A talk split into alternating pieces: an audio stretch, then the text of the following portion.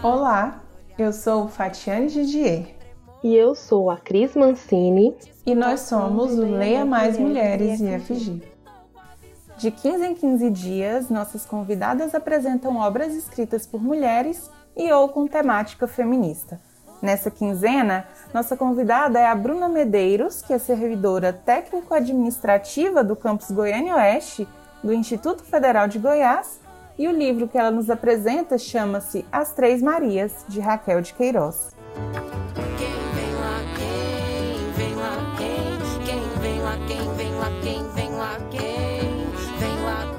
Olá, meu nome é Bruna Medeiros, eu sou assistente administrativa no IFG Campus Goiânia Oeste. E para mim é uma honra estar participando desse projeto, que tem um impacto e uma importância gigantesca dentro do nosso coletivo. A minha indicação é o livro As Três Marias, da Raquel de Queiroz, e eu vou iniciar falando um pouco da vida dessa escritora. A Raquel de Queiroz foi tradutora, jornalista, teatróloga, romancista e também foi a primeira mulher a entrar para a Academia Brasileira de Letras, em 1977. Ela também foi a primeira mulher a receber o Prêmio Camões de Literatura, pelo livro O 15, que ela escreve quando tinha apenas 19 anos. Entre outros livros, ela escreve o Memorial de Maria Moura, que conta a história da vida de uma mulher cangaceira, que inclusive se tornou minissérie. Em 1939, ela publica As Três Marias, que é narrada em primeira pessoa pela nossa é, personagem principal, a Maria Augusta, ou Guta. A Maria Augusta é mandada ao internato para estudar quando a mãe dela falece e o pai encontra outro casamento.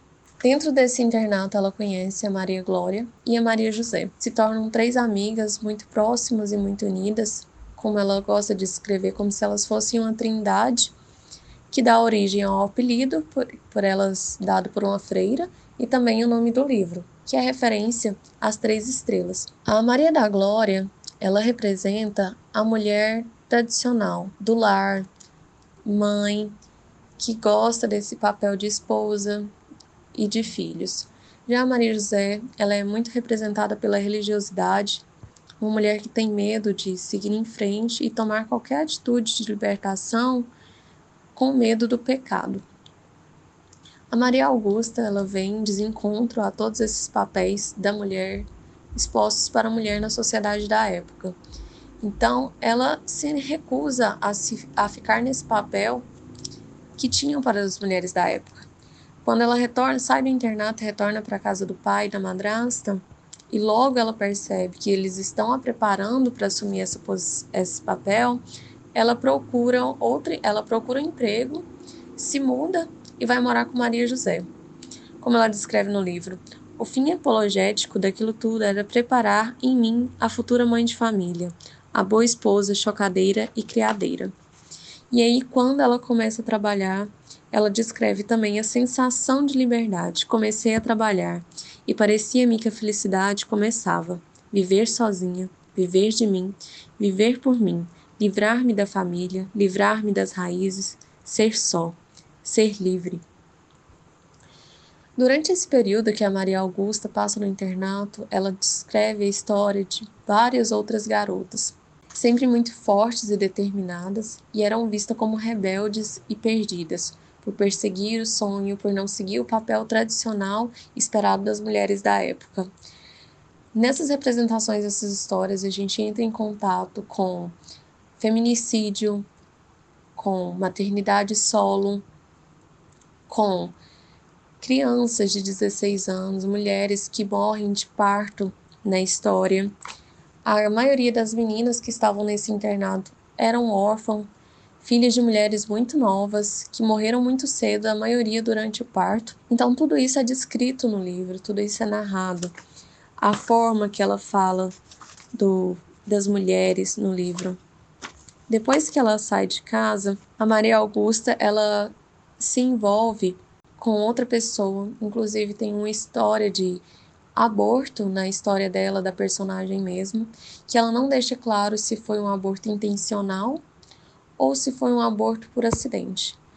A forma como ela descreve é como se tivesse sido intencional.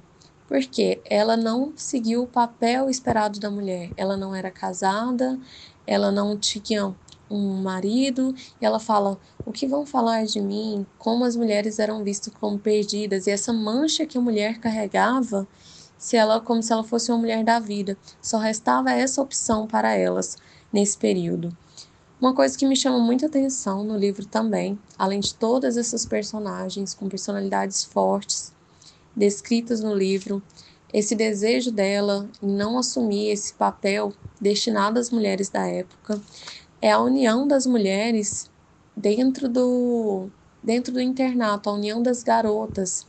Tudo que acontece com uma é como se todas sentisse. É, é como se fosse uma sororidade muito grande acontecia algo de bom com uma, todas ficavam felizes. Se acontecia algo de ruim, todas ficavam tristes. Em uma situação, uma personagem foge para viver com o namorado e ela descreve: ninguém comia mais, ninguém arriscava uma palavra. Tremíamos todas num grande medo, como se cada uma de nós houvesse também fugido e esperasse agora o castigo.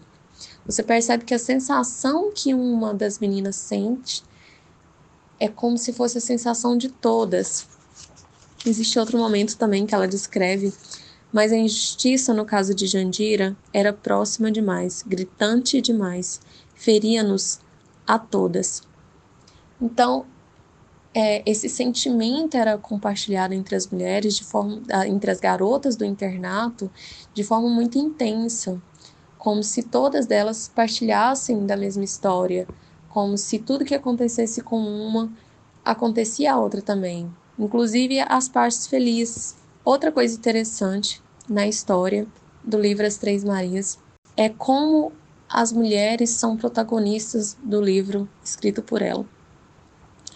Apesar dela contar e o livro focar mais na história das Três Marias, aparecem diversos outras mulheres com nome, com personalidades, com sonhos, enquanto os homens são retratados sempre como em papéis secundários, muitas vezes não é nem dado nome a eles. E isso foi um desafio gigantesco para Raquel de Queiroz, porque a literatura da época era dominada por personagens principais masculinos e os escritores todos também eram, eram sempre homens. Tanto é que ela foi é, há pouco tempo, né? Se a gente for pensar em 77, a primeira mulher a entrar para a Academia Brasileira de Letras. Ou seja, tem apenas 43 anos isso, como é recente. Então fica aí a indicação desse livro. As Três Marias. Espero que vocês gostem, que façam a leitura. E é isso. Obrigada.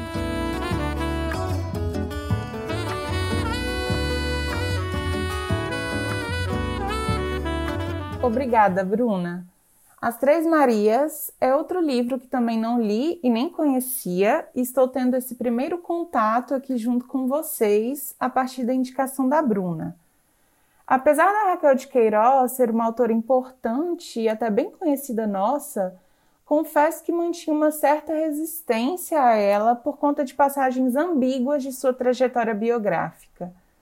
Embora seu livro 15, muito conhecido no meio literário, tenha sido escrito como crítica social à condição de miséria e descaso para com a população nordestina, embora ainda ela tenha sido muito perseguida pelo Estado Novo de Getúlio Vargas e tenha visto seus livros serem queimados por serem considerados revolucionários demais à época, sua biografia foi adquirindo muitas nuances ao longo dos anos tendo ela, apesar das perseguições do passado, escolhido dar seu apoio e colaboração ao golpe militar de 64, inclusive integrando o partido político de sustentação desse regime. É icônica a fala de Caio Fernando Abreu para Raquel de Queiroz no Roda Viva de 91, em que ele se diz incomodado em ter que prestar homenagens a ela, dada sua participação e posicionamento político junto à ditadura militar. Mas o livro que a Bruna nos trouxe traz reflexões muito importantes sobre a condição feminina, por se passar em grande parte dentro de um convento, nos chamando mais uma vez para reflexão sobre o confinamento das mulheres, questionando o ambiente doméstico, privado e religioso como os espaços que nos são destinados, o livro nos ajuda a refletir sobre os caminhos de vida que nós mulheres temos diante de nós como possíveis de escolha. Raquel de Queiroz foi, por tudo isso, uma personalidade extremamente profunda e complexa. O livro de hoje é uma história que me deixou intrigada e que por isso quero ler. E cabe a nós aquela velha discussão sobre a que ponto a arte e a política se misturam e se as biografias das autoras e autores podem, de algum modo, serem isolados de suas obras. O tema é polêmico e eu não tenho resposta, e deixo aqui com vocês esse questionamento e inquietação.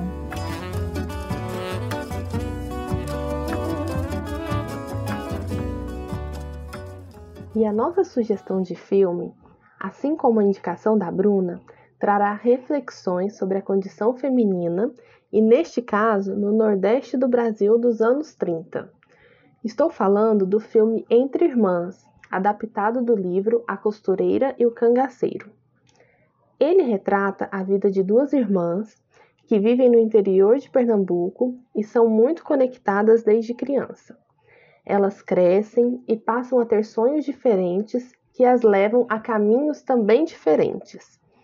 Enquanto Luzia, por várias questões, passa a viajar com um grupo de cangaceiros, Emília se casa com um rapaz da alta sociedade e vai viver em Recife.